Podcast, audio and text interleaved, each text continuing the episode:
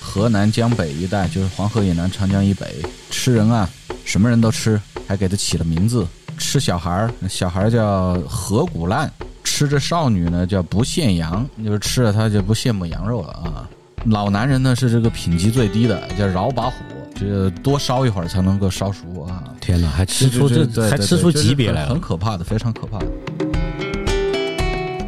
啊，首先还是跟观众朋友们说一下，我们这是一个文化节目，不是一个美食节目。对对对对对。肢解了，比如说头部和四肢就从躯干上就切下来嘛，然后嗯内脏就被移走嘛。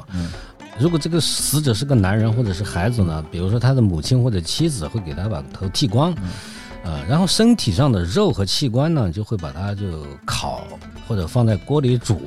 甚至据说连烤肉上滴下来的这个脂肪啊，就是油油脂都会被大家给吃掉。吃了人还没有感染软病毒的人，他就活下来了。这样的人就不容易感染软病毒，然后他的子孙也不容易感染软病毒。我们呢，就很可能是这些人的后代，就至少我们中间有相当一部分人是嗯这些人的后代。你这么一说，好像现存的人类都是食人族的后代啊！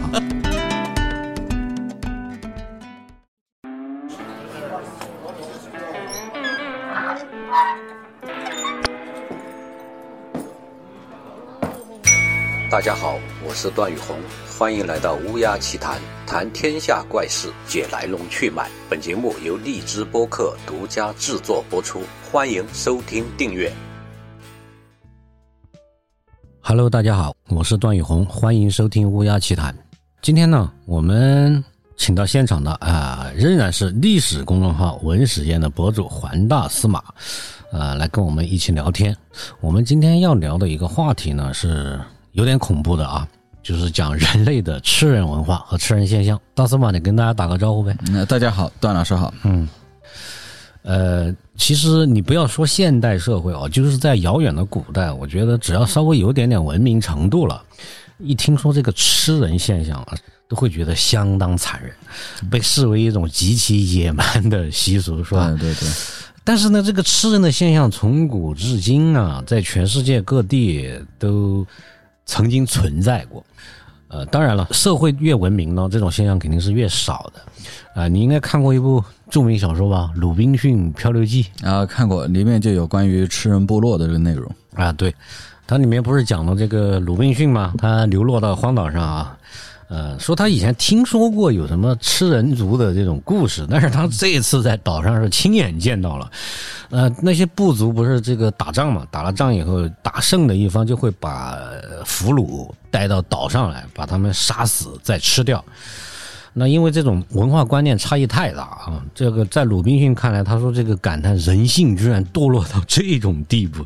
所以他看见这种吃人现象的时候，他说他无法忍受，把脸都背过去。呃，我记得他好像有一个他救下来的一个他的仆人叫什么？嗯星期五星期五嘛，哈，好像就是差点被人吃掉，是不是？我忘了这个细节。对吃人这个现象呢，它的成因还是挺复杂的。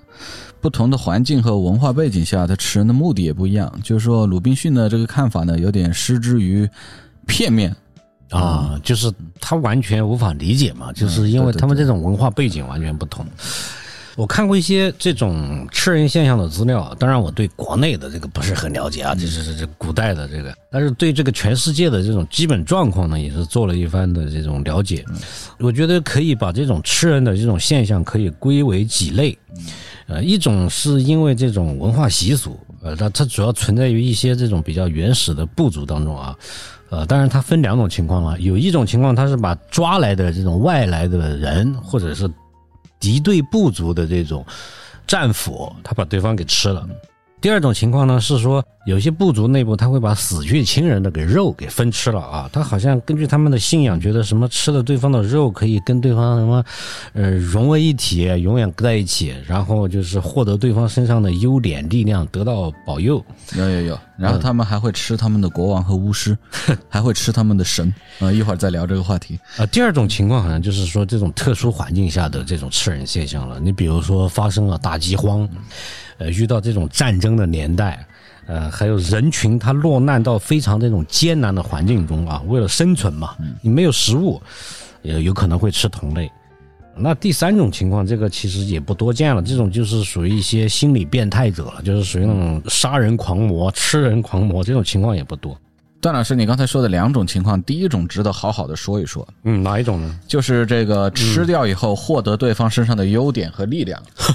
啊，这个呢，其实它有非常深厚的这个文化背景啊，嗯，它来源于原始那个食补的观念啊，就是吃什么补什么吃啊，它不光是用在人身上，嗯，比如说呢，它吃动物它是有选择的，嗯像乌龟就不能吃，为什么呢？那吃了你就会跑得跟乌龟一样慢，哦就是追不上猎物了。那得吃兔子呀。哎，不能吃兔子，你会变胆小，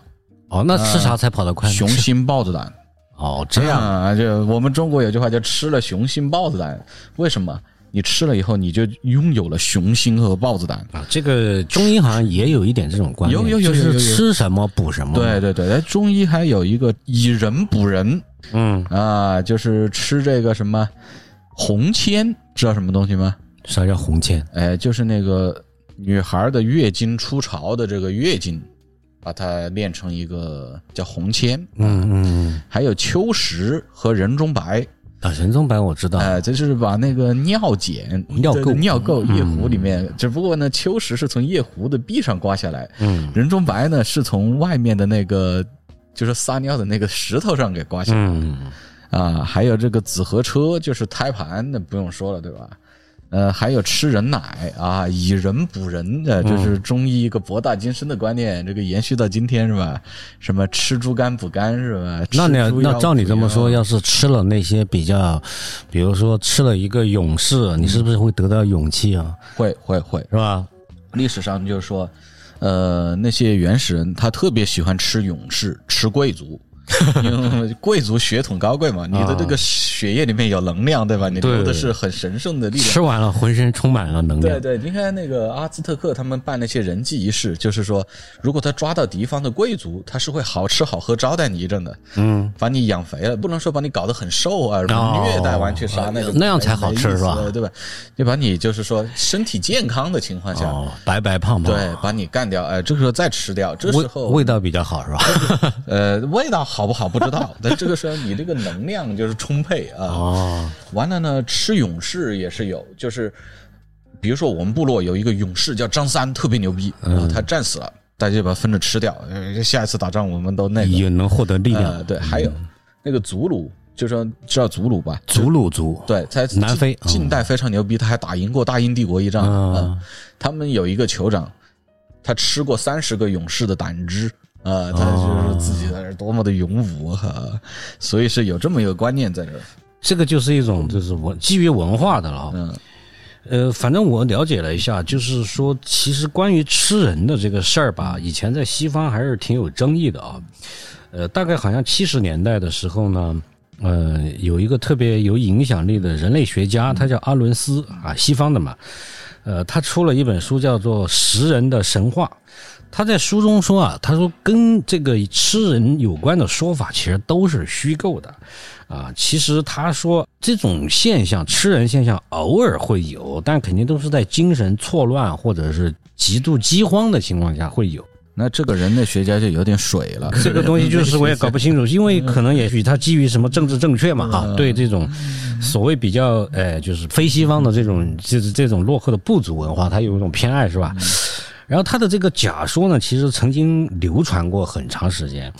但是后来呢。就是由于有越来越多的这种考古发现，在什么西班牙、美国，还有太平洋很多岛国上都有这种考古证据以后，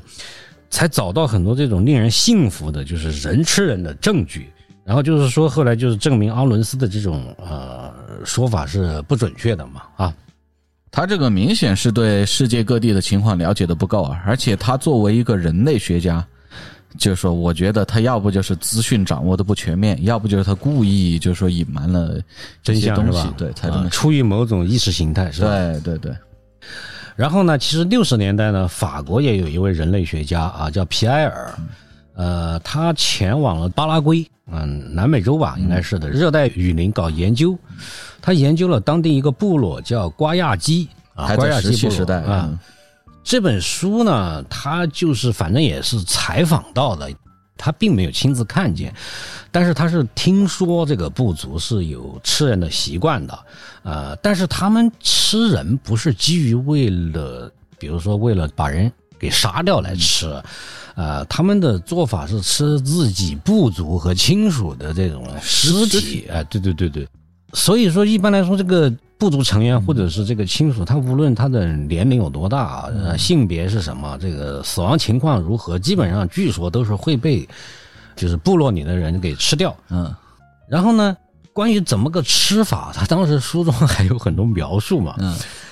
比如说，当一个人死掉了啊，嗯他的身体通常会被叫做什么部族的巫师或者是祭司啊这一类的给他肢解了，嗯肢解了，比如说头部和四肢就从躯干上就切下来嘛，然后内脏就被移走嘛。嗯如果这个死者是个男人或者是孩子呢，比如说他的母亲或者妻子会给他把头剃光，嗯呃，然后身体上的肉和器官呢就会把它就烤或者放在锅里煮。甚至据说连烤肉上滴下来的这个脂肪啊，就是油嗯油脂都会被大家给吃掉，呃，啊，首先还是跟观众朋友们说一下，我们这是一个文化节目，不是一个美食节目。对对对对对，完了呢，其实像这种原始部族，就是说文化里面它吃人这个现象是挺多的，不光是这个南美啊，像大洋洲啊，很多地方都有。不过它这个吃多了是会出事儿的，嗯、会有什么事儿呢？就是有一种软病毒，不知道你听说过没有？嗯，听说过这种病毒，哎就是这样。呃，就是一九五零年代，在大洋洲巴布亚新几内亚高原有一个部落，他们这个部落呢，就是说也是吃尸体，而且是全部要吃掉。完，他们这个部落呢，就有一个遗传病，嗯就是一个什么病呢？就是说当地的那些西方的医生就看他们部落的人脸上会不自主的笑，嗯，呃，就是不受神经控制的笑有点抽搐啊、啊，就这个感觉应该是一种抽搐。完了，他这就是发病的征兆。哦从这开始呢，他慢慢的就这就是中毒了是吧？呃，他这就是感染了软病毒，他慢慢的他的肌肉也就会失控颤动，对，哦最后他就会失控，失控以后最后就不能行动，最后躺在地上，啊、拉出屎尿来也没人去帮他收拾，就自己躺在自己的屎尿里面，皮肤溃烂而死。嗯，这就是软病毒。它最开始呢是以这个笑，就不由自主的笑为标志，嗯啊，爱笑的女孩儿运气也有可能很差啊。嗯。 呃，然后那个当地的这个医生，就是西方那种医生，去给他们就是说，经过排查啊、诊断，就发现跟他们这个吃人有很大的关系。嗯，就说吃人以后容易感染这种软病毒，为啥而且？呢？嗯，这不是一般都要烤制吗？ 一般要烹煮吗呃那就就烹煮也一样，它体嗯内含有这种东西，肯定不止他们，全世界都是有的。尤嗯其是你想啊，我们古代那种大战乱、大饥荒、人相食的事情不要太多，对吧？对，那人相食，你吃了人不是就不死了呀？你吃了人，如果你感染了软病毒，你也死了。嗯，那么吃了人还没有感染软病毒的人，他就活下来了。嗯，这样的人就不容易感染软病毒，然后他的子孙也不容易感染软病毒。嗯我们呢，就很可能是这些人的后代，就至少我们中间有相当一部分人是这些人的后代你。这么一说，好像现存的人类都是食人族的后代哈，残留下来的食人族。呃，完了，这个软病毒呢，它就跟那个疯牛病是一样的，就是说是同一种那种病毒，大脑会碎成什么海绵状啊，什么玩意儿，就是说也是最后动弹不得。如果你吃了疯牛病的牛的肉，也会这样嗯，啊，就是是一种。这儿我我插一个故事哈，这种也是属于比较极端的现象了啊，就是说，因为你是比较了解古代的啊，这种情况就是在现当代哈，其实咱们地球上也发生过比较呃，对对对，很多著名的吃人现象。对，呃，不过呢，他不是说是吃活人了啊，也是吃死人。就是一九七二年的时候，呃，十月份，有一架就是乌拉圭空军的班机，它载着他们这个国家的橄榄球队，是要飞到这个叫智利、圣地亚哥去参加比赛嘛。结果南美它不是有个安第斯山脉嘛？那个山脉，它这个飞机在山脉顶上呢，它遇到了一股强劲的气流，就导致它偏离航线撞山了，然后这个机身就截为两截。大概有十几个人就当场死亡，但是呢，不是说所有的人现场都死了啊，还有一部分人是被冻死的，因为当时在那个高山上啊，这个位置很偏僻嘛，气温达到零下四十度，你想想零下四十度是什么感觉？跟咱东北对差不多。有一部分人就是因为失去体温了嘛，他们被撞死，但是后来就被冻死了。那剩下还有十几个人活着，他们一开始就是希望等着救援队到来，但是后来他们那个电台手上的电台还能够收听到这个广播，然后就说这个救援队已经停止搜索行动了，完了。大家就绝望了，幸存的人一想，那那咋办呢？还得活下去，是不是？你暂时肯定不能得救嘛。然后最后大家就只有一致讨论以后，决定去吃那些已经死掉的队友的尸嗯体。啊，因为你想这个气温这么冷，还是挺新鲜的啊。他也， 他也，也要变成美食节呃目。对对对，不不能这么讲，不能这么讲。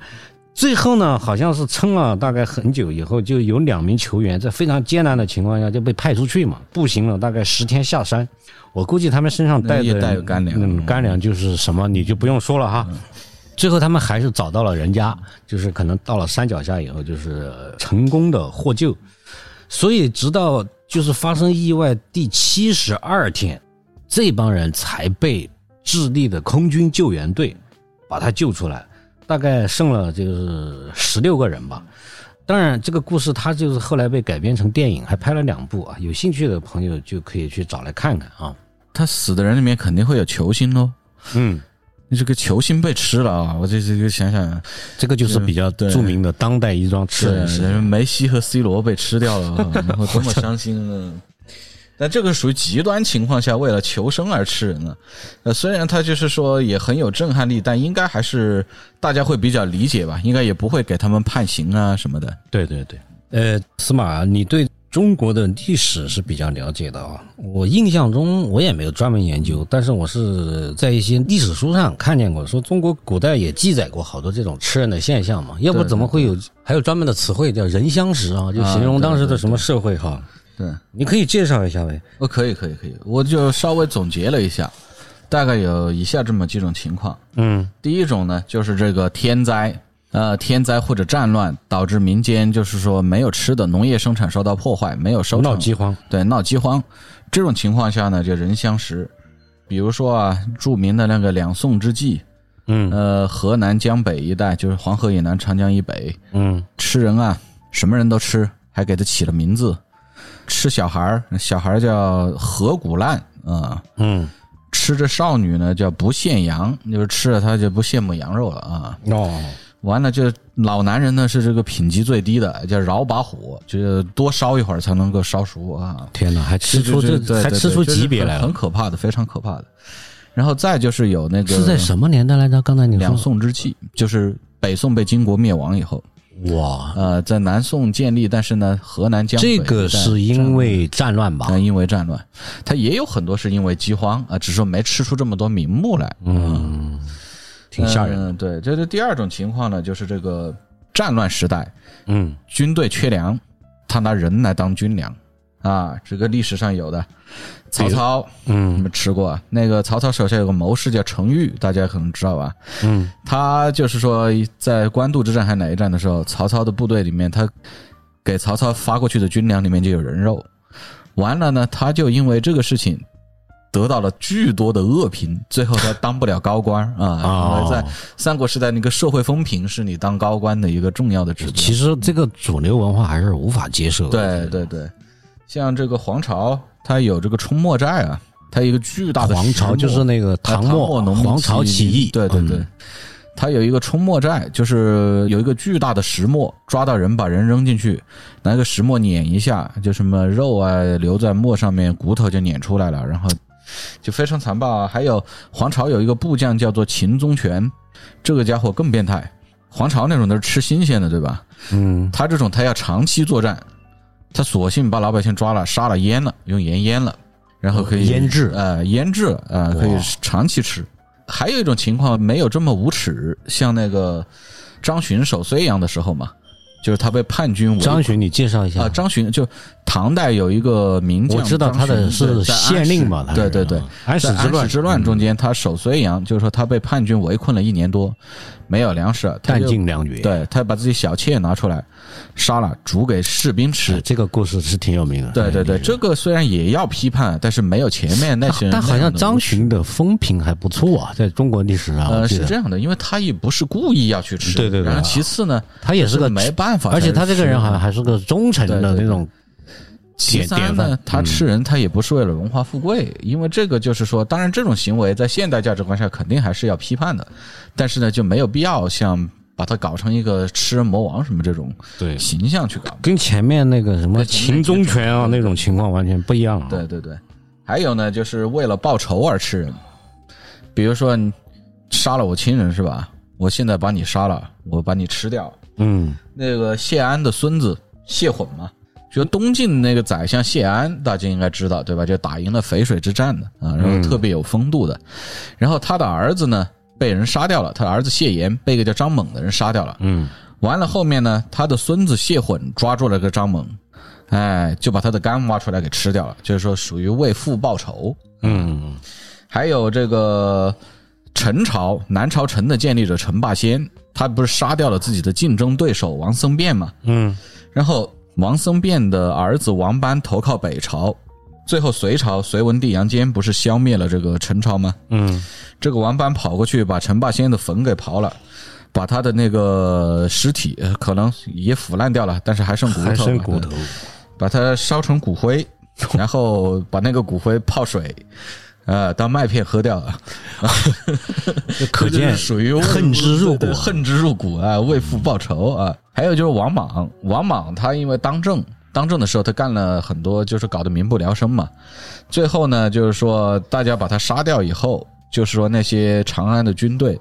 就把他的肉割来吃掉了，嗯割来吃掉以后呢，完了把他的脑袋放到南阳去挂在上面示众，又被南阳的老百姓把他脑袋摘出来，把他舌头割出来吃掉了。嗯，就这种是为了报仇而吃啊。还有一种呢，是为了保健，啊，为了延年益寿来吃，这就比较邪恶了哈。就是刚才说的以人补人，对吧？什么红铅、秋实、人中白、人乳、紫河车，这咱就不说了。呃，明朝有一个太监叫做高蔡，嗯，他是万历皇帝派他到地方上去收税啊，开矿收税啊，嗯，他这个胡作非为。胡作非为呢，他听当地的一个方士告诉他，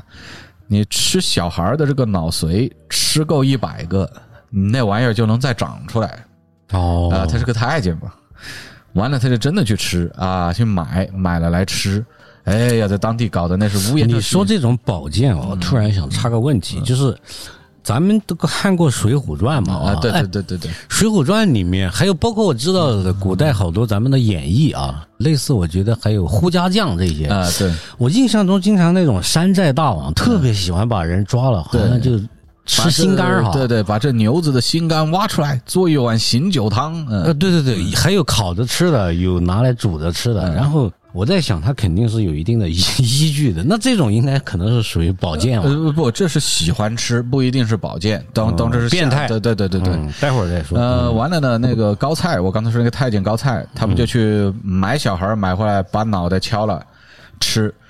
呃，这个呢，就《西游记》里面那个比丘国国王要吃一千一百一十一个小娃娃的心肝，他其实就是讽刺的太监高菜吃小孩儿这个事情。完了，还有一个更变态的，就是清朝人王世贞，嗯，他在《池北偶谈》里面记载，就是顺治时期有安义，河南安义的一个县令叫做陆进兴，嗯他这个人呢也是得了大概是阳痿之类的疾病。嗯完了呢，有一个方式就告诉他，你吃小孩的脑就能够又长出来，或者说又能够那个。嗯他就也是像高菜一样买小孩儿杀了吃，吃大脑。完了以后呢，他杀了一些，但他们并没有好，他就追究这个方式的责任。这个方式说得得生吃，得活吃。嗯，完了，这家伙真的他就又买了小孩儿，就活着把他脑袋凿开吃，特别变态啊！那这人没事儿吗？难道？这个人他就吃了一阵儿，他自己就死掉了。哦，我操！这种事儿，我觉得，哎呦，就是不死这个事儿，要是传出去，就是也不能容忍的呀，对朝廷对也不能容忍这对种。对对，完了呢，你刚才说《水浒传》里面那些人呢，他们是爱吃，喜欢吃，变态啊，变态。这个历史上也有，五代的时候有一个人叫赵思婉，有一个军阀，嗯他就也是放纵部下吃人。他部下呢是因为缺军粮吃人，他不至于对吧？嗯他喜欢吃啊，他尤其喜欢吃人肝，他喜欢把这个活人绑在木柱子上，哎、把他肝给刨出来，就炒熟着吃。嗯，呃，他从这个作嗯乱到他败亡，他总共吃了六十六副人肝，在史书上记载。还有那个隋朝，隋朝给隋炀帝开运河的那个人叫做麻叔谋，嗯，他喜欢吃小孩儿。当地那个父母吓小孩儿，你不听话，马虎子就要来了。哎，小孩儿马上就听话了，就把你吃了。呃，北宋初年也是继承了五代的一种遗风，有一个军阀叫王继勋，嗯，他是喜欢吃人，他先去买那些人买做家里的奴婢，嗯，然后把他杀了吃掉。他跟宋太祖是有亲戚关系，知道吧跟宋太祖赵匡胤。嗯后面老百姓就去举报嘛，因为这个事情就是说太过分了，赵匡胤也不好保他，但也只给他流放了一下。他还没有到流放地，赵匡胤又给他升官，升成另外一个官儿。然后呢，他就当地方官，他就有组织性的利用官府的力量去吃人，就是说把人弄进来吃，这个特别可怕。我靠那，这个赵匡胤做的不对啊、对，这就这件事情绝对是他的一个大污点。还还被视为明君呢哈、对对对对，这种人应该要给杀掉对，才行。嗯其他方面可能明君，这是他的一个大污点。还有啊，《庄子》里面记载，当然我们知道《庄子》是寓言啊，可能不是真事儿。嗯呃，他记载这个孔子去见这个道直，就是一个大盗嘛，就一江洋大盗嘛，这个道直柳下惠的弟弟嘛，嗯就发现道直在泰山的这个南边休息，他就在那儿把人干切成片，哎，在那儿吃，叫做快人干而补之，快就是切成片嘛，嗯啊，这些人就是变态，喜欢吃，他也许呢。是吧？我也说，我也没吃过，嗯也不会去吃了，这个说不好。还有什么种类啊？ 吃人的目的？还有一种就是通过献媚和表忠来吃人。嗯呃，在唐朝建立的时候呢，有一个功臣叫做刘兰，嗯他给这个唐朝立下了不少功劳。但是呢，唐朝建立以后，因为李渊猜忌这些不是自己系统的人，他就被人举报谋反，嗯举报谋反就把他杀了。把他杀了以后呢，唐太宗有一个部将叫做丘行恭，嗯就是昭陵六郡那个六个石雕啊，六匹马，嗯唯一上面有一个有人牵马的那个人就是丘行恭。啊嗯他就为了表达自己对唐朝的忠心，秦刑官把这个刘兰杀了以后，他就把他心肝刨出来吃掉。那他没事儿吗？但那没事儿，李世民就是不赞同他这个搞法，就是但是也没追究他的对责对对，任。就是你没必要这么干。哎呀，就我说呃，还有一种呢，就是被逼着吃人啊。嗯比较有名的是这个周文王，他的儿子伯邑考被做成了这个肉饼给他吃。当然，这个是不是传说呢？就是说不好说啊。嗯，也有可能是传。啊、但是我们知道历史上是有的，确定有的，有一个叫岳阳的人，战国时代，嗯他呢帮助魏国去消灭中山国，嗯完了他儿子在中山国里面，然后中山国的人就把他儿子牵出来说：“你再不退兵，就把你儿子杀了。嗯”他说：“不退，你你们尽管杀。”嗯他说：“再不退兵，就把你儿子杀了，做成就是烤熟了给你吃。嗯，”他说：“有种有就种做你们杀，对对对，真完杀他们了就，真杀了，并且炖成汤，拿去给他吃。他还真吃吗？他就吃了。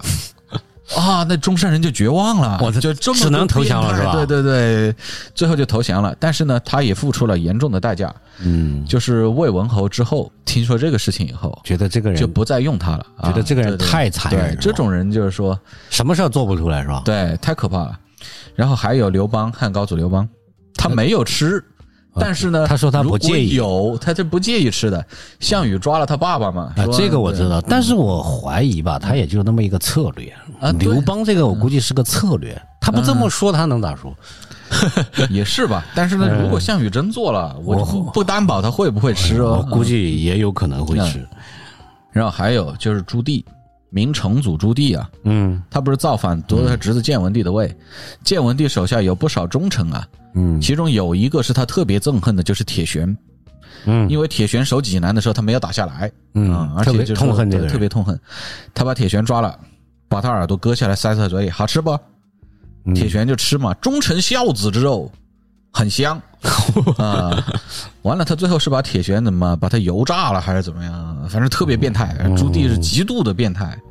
这是被迫吃人。啊嗯呃，还有呢，就是宗教仪式吃人。呃这是我们知道尼安德特人他是吃人的，我们叫智人的祖先不热衷于吃人啊，可能有，嗯但是呢，尼安德特人是热衷于吃人，这是这个宗教习俗上的不同，就是我们前面说的吃什么补什么嗯远古人类对对，呃，还有就是在我们中国的这个河姆渡文化，我们发现他们一般会把第一个婴儿杀了和鱼一起煮汤吃，这个是河姆渡文化，这个是有考古证据吗？有考古证据哦，啊、这个呢很可能他是是基于一种什么想法呢？长心计，嗯，就是因为我不论是生了孩子，还是说种出了田、捕到了鱼、打到了野兽，都是视为神赐给我的东西。那么，在一个周期内的第一次，我应该要把它祭神。呃，就是包括今年收的第一波谷子，我要拿来做熟了祭神。但祭神我也可以吃啊，这个在古代祭神的东西自己也是吃的，一般来说。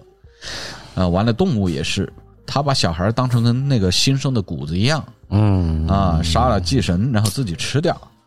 啊，这是一种宗教仪式吃人。嗯啊，还有就是那个历史上春秋时代，魏国就是那个保卫的魏啊，不是有个魏懿公吗？嗯，对，他喜欢白鹤嘛，他平时就养了很多鹤，嗯，然后给这些鹤封官。最后呢，北敌来进攻他，北方少数民族来进攻他，他的部队就不抵抗嘛，你这让那些鹤去抵抗，大家一哄而散，完了他就被北敌抓住了。然后呢？这些敌人就把这个卫懿公给吃了，啊，估计也是出于一种古代的宗教传统，哦，就是就全吃了以后呢，就只留下肝不吃，就把肝放在那儿。完了呢，魏国就有一个忠臣叫做红眼，哎，弘扬的弘，演戏的演。这个忠臣看到他这个国君就被吃的就就就全身吃干净了，就个肝在那儿，这个忠臣就很受不了啊，说啊你好可怜啊，你只有个肝在这儿，怎么办呢？好，这个红眼就一刀把自己肚子剖开，呲一把撕开，把这个卫懿公的肝哎给塞进去，再把肚子合起来。他把自己当成这个卫懿公的棺材，这就是红眼纳干，知道吧？这是古代一个有名的这个忠臣故事，好吓人呐！ 特别吓人啊。还有一种就是比狠，就是好勇斗狠，比狠来吃人。 嗯这就是一种比较傻缺的行为啊！嗯，这《吕氏春秋》里面有记载，就齐国有两个这种四肢发达、头脑简单的傻缺，嗯，两个人，一个人住西城，一个人住东城，哎，两个人见面了，说去喝一杯不？可以去喝，嗯，吃肉不？喝了两杯，吃，吃什么肉？他说你也是肉，我也是肉， 嗯互相吃呗。啊，于是他们就弄了一个蘸蘸，嗯、弄了一个蘸料，呃，就是我们那个染器嘛，你们去国家博物馆看见青铜染器，嗯，里面放点那个什么。呃，齐盐卤豉啊，我们这齐国的盐，鲁国的豆豉很有名嘛，做成蘸酱，然后自己切块肉，哎，在蘸酱里面蘸一下吃掉，你一刀我一刀，你一刀我一刀，最后两个人死掉了嘛，这个有点无聊，这个对你不觉你你不觉这个太二了对我觉得对，对你觉得这个人很像一种人，就是晚清民国时候的天津混混嘛。啊，对啊、对对，天津混混比狠，他不是比砍别人是吧？是比着砍自己嗯对我砍我自己啊、谁能够把对自己给砍得更更凶，谁就服他，对吧？对对，咱们中国有很多那种就是演绎嘛，哈，就是小说哈，嗯还有评书，啊、经常会把一些坏人给洗白，呃，也也会把一些有这好种情人况给洗黑啊、啊，对对对对对，那有没有这种被洗白的食人魔王的这样的？呃，有有有有有一个就是朱灿，就是隋唐之际的朱灿，嗯，呃，我不知道听众朋友们有没有看这个《隋唐演义》的。如果你们看《隋唐演义》，朱灿是一个正面人物，嗯，因为这个隋朝就是说一个忠臣武建章被隋炀帝杀掉了嘛，嗯，然后他的这个儿子武云照造反又被镇压了，这个朱灿呢就很讲义气的保护了武云照的儿子武登，然后最后他成为十八路反王之一，最后被唐朝灭掉。嗯，在《说唐演义》里面，他的这个形象是很好的。但是历史上呢，这个人特别可怕啊哈，他就是一个食人魔，而且是那种吃的很很变态的。他有一句名言，就是说：“我的军队不怕缺粮，嗯有人的地方就有军粮。这意思挺恐怖啊。哎，就有这意思就是说，有人的地方就有食物了， 哎，有人的地方就有江湖，有人的地方就有军粮。呃，就就就可以吃人是吧？呃，对对对，而且这个人很狂暴啊。呃，李渊得势以后，他就投降李渊了，是吧？嗯，李渊还给他封了个官儿做。呃，其实李渊按照道理不应该接受这样的人，但是他还是接受了，封他做楚王，派了一个使者叫做段雀，呃，去慰劳他。然后呢，这个段雀是个文官嘛，他就很瞧不起朱灿，你知道吧？嗯，他到那儿呢就喝喝酒，酒过三巡，菜过五味，这有点醉醺醺的了，对吧？他说嗯：“听说你喜欢吃人肉啊？嗯那人肉是什么味道？啊这个朱灿就不高兴了，是吧？你这是找事儿嘛，对不对？你挑事儿这是是在吧揭短。他看他喝醉了，他说：“我喜欢吃最贵的肉， 哎，吃这个最贵的肉就像吃酒糟猪肉我晕，啊！”完了，这个段雀也毛了嘛，哎呀，文人嘛，大家文、啊文士清是不是王就嘛吓醒了？这就骂那个狗贼，你还顶撞我！你入朝以后，你只不过是个奴仆，你要在拜倒在我脚下，啊你还吃人肉。好，我还以为他会被酒被吓醒了呢，呃，这他没醒，还还挺有胆量嘛呃也有的有胆量没用。然后朱灿就说：“好，我吃给你看。”哈啊，啊，就把这个段雀跟他的十几个随从，呃，当场就给做熟了，吃掉了。就杀掉了，啊哎，完了就投降不了了嘛， 把唐朝的把使者路给堵了呗，对吧？ 最后就被灭。这种也是就是一种，变态，就是叫做啥呢？就可能。呃，法律上有个话叫激情杀人啊，他这 个激情以吃人激情吃人。嗯，咱历史上有一些这种著名的人物吃过人肉，这个我倒是知道一点。我就比较著名的，我小时候印象中最深的就是看那个春秋战国的故事，这个介子推，啊，对，缺粮，晋文公在流亡的时候，流亡的嗯他把重自己耳的大腿本肉地叫对什么？哎，重公耳子。重耳，嗯公子重耳，他就给他就是肚子太饿了嘛，啊对他把自己给他大补补腿身肉割子了，这种一嗯好像还被视为这个忠诚的楷模。啊，这个呢，就是说，在反正现代不宜提倡，但是当时呢也无可厚非，似乎对吧？这种，呃，还有那个齐桓公是吃过的，对，哎齐齐桓桓公公是叫什么来着？他那个嗯，他有一个厨师叫易牙嘛，嗯，易牙呢就是古代这个善于烹饪的代名词了啊，他就非常会煮东西，嗯，当然，这个你是知道，春秋战国时代那个诸子百家中间有很多东西是他们编的，或者是预言啊，是不是真有我不知道，反正有记载。齐桓公有一天他说：“哎呀，天下的好东西都吃过了，就是没吃过人肉。”好了，完了这个易牙就听到了，就就记在心里了。第二天就给他上了一份儿，哎，他吃着这很好吃，说这是什么肉？人肉。好，然后啊齐桓公就说啊，那人肉这么好吃啊，我说那你杀人呢？他说没事儿我把儿子杀了，给给给做了这个吃啊。然后齐桓公就说，哎呀，这好感动啊，你你爱我胜过爱你儿子。哦，完了以后，呃，管仲临死的时候就跟他说：“你一定要把易牙、树雕和开方魏国的公子开方三个人给赶走，不然齐国就会大乱。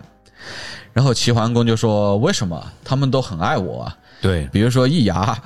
把自己儿子给宰了给我吃，是吧？他对我比对他儿子还好。其实管仲的意思我很理解嘛，嗯对就是这个人能做出这种事儿，他不是爱你啊，对他是爱权势，对对对，对吧？他说这个树雕为了来伺候我，把自己给阉掉了。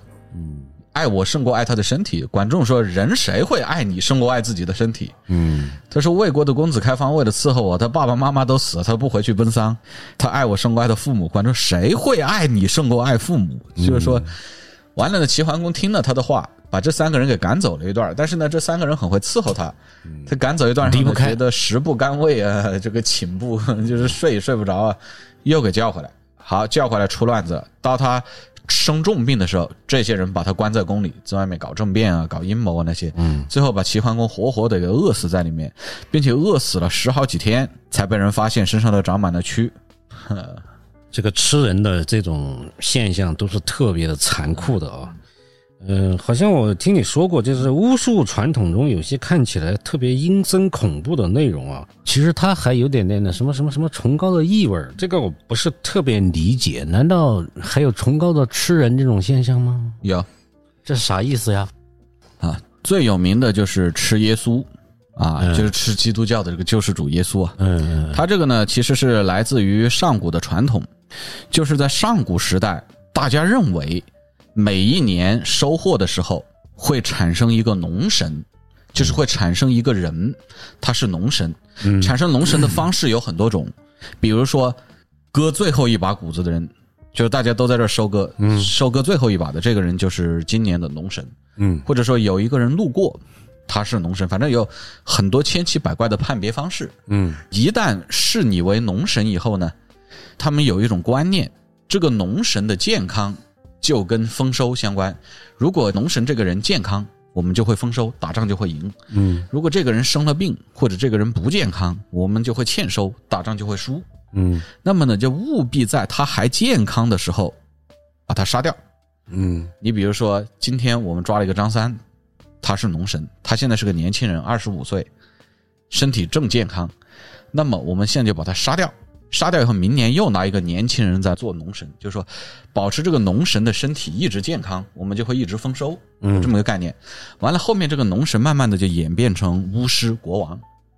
完了，把他杀了以后呢，有些部族还要把他吃掉，因为他是农神的话，他身上有这个繁殖的力量。因为我只要判定你是农神了，我把你的肉吃了以后，我就会多子多福，然后我自己平时我种地能够收成更多啊，然后我打猎能够打到更多，也不一定是吃啊，有的人是把这个人杀了以后，把他剁碎了，把他的肉埋在地里，嗯或者说收藏在仓库里，或者喂狗，啊，都有，不一定是自己吃，但也有一些是自己吃，啊，尤其是这个叙利亚一带有自己吃的这个传统，就是说把这个农神给杀掉以后，自己吃完以后就得到了它的这个繁殖力和丰产力，能够大家有好处。完了，我们看耶稣，耶稣的形象跟叙利亚的这种农神是有很大的相似度的。第一，他死后会复活，那些农神每年复活一次，虽然复活的是不同的人呢，对吧？第二，他说面包是他的肉身，葡萄酒是他的血液，嗯，给信众去吃，吃了就能够分得他的好处，嗯，这是一个道理。但是好像就我看到的材料来说哈，好像欧洲古代的这种吃人现象相对要少一些，是吧？呃要少一些，但是还是有。那包括到近代都有，嗯一直到十八世纪末，这个死人的肉在欧洲还是这个药材的一种。就当时这个医学还没有发展到后面那个程度的时候，呃，还有啊，像更早一点啊，像十六世纪有个有名的医生帕拉塞尔苏斯嘛，又是个炼金术士，这个大家可能听说过。嗯欧洲的这个医生兼炼金术士，嗯他认为喝人血有益健康，嗯，然后呢，但是这个新鲜血不好找，对吧？嗯他可以在那个刽子手旁边就吃人血馒头。我们有吃人血馒头，他们历史上也有这个从死刑犯身上买血液吃的啊。就鲁迅说，我们不是喜欢围观砍头吗？嗯，欧洲历史上他也有喜欢围观砍头的时候啊。啊有有，对对，这个在电只是影里说我也对，常就《见加勒比海盗》里面就有嘛，对吧？这只是他们后面随着社会的发展啊，还有这个文明的进啊展，，那就是说从死刑犯那儿弄到新鲜血液了，就是，对，但还是有，但是这种大规模的确实很少。那就是看来这个吃人的这种情况哈、种类啊特别复杂啊，目的性啊都是、呃超出我们一般人的想象的。啊，那我就总结一下吧，说到这儿。嗯大致可以分成几类，一种是古代，尤其是上古时代进入文明时代之前那种宗教式的吃人，呃，这个东西呢其实是无可厚非的，因为他们也不懂，对吧？嗯完了，这个有可能会演变成一些好的传统，比如说演变成基督教或者演变成儒家的这种祭祀的这种礼仪，这个它会慢慢的文明化，这是一种与人类社会俱来的，也不好褒也不好贬的这么种东西。对对，完了呢，再就是饥荒的时候，老百姓人相食，这个这是很无奈，是吧？我们应该予以悲悯和同情。再就是那些为了一己私欲而吃人的人，这里面也包括那些军阀去吃老百姓啊，包括有些人他就是变态喜欢吃人，啊对这些就是应该要钉在历史的耻辱柱上，